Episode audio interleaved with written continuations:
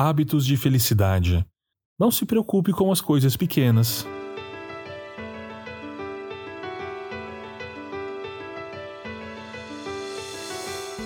Você já se preocupou ou até mesmo brigou por coisas pequenas? Possivelmente sim, não é? Todos nós já fizemos isso. É um hábito difícil de quebrar porque nós somos negativos por natureza. Desde Adão e Eva, nós andamos por aí nos desculpando e acusando. Nós desculpamos nossos próprios erros e acusamos os outros por seus erros. E mais, nós nos escondemos, insultamos e culpamos os outros pelos problemas de nossas vidas. Filipenses 2, 14 e 15 Façam tudo sem queixas, nem discussões, para que vocês não tenham nenhuma falha ou mancha. Esse deve ser um dos versículos mais difíceis da Bíblia, você não concorda? Eu penso que há quatro tipos de reclamões com os quais me deparo o tempo todo. Primeiro, são os chorões. Você pode levantar de manhã e dizer: Bom dia, Senhor.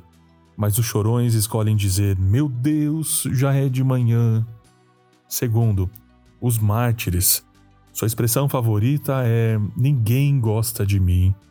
Eles são profissionais em ter autopiedade, fazem até beicinho e reclamam quando não conseguem o que querem.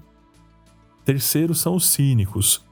Sua atitude é: por que se importar? Não vai fazer nenhuma diferença mesmo. E eles acabam contaminando tudo. Quarto e último são os perfeccionistas. Nada nunca está bom o suficiente para esses reclamões. A frase favorita é: Isso é o melhor que você pode fazer? Para mim, o versículo mais assustador da Bíblia está em Mateus 12,36. Eu afirmo a vocês que no dia do juízo, cada pessoa vai prestar conta de toda a palavra inútil que falou. Isso deveria causar arrepios na sua espinha.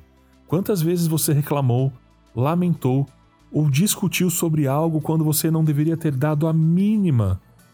Não se preocupe com as coisas pequenas. Em vez disso, Lembre-se de 1 Tessalonicenses, capítulo 5, verso 18. Deem graças em todas as circunstâncias, pois essa é a vontade de Deus para vocês em Cristo Jesus.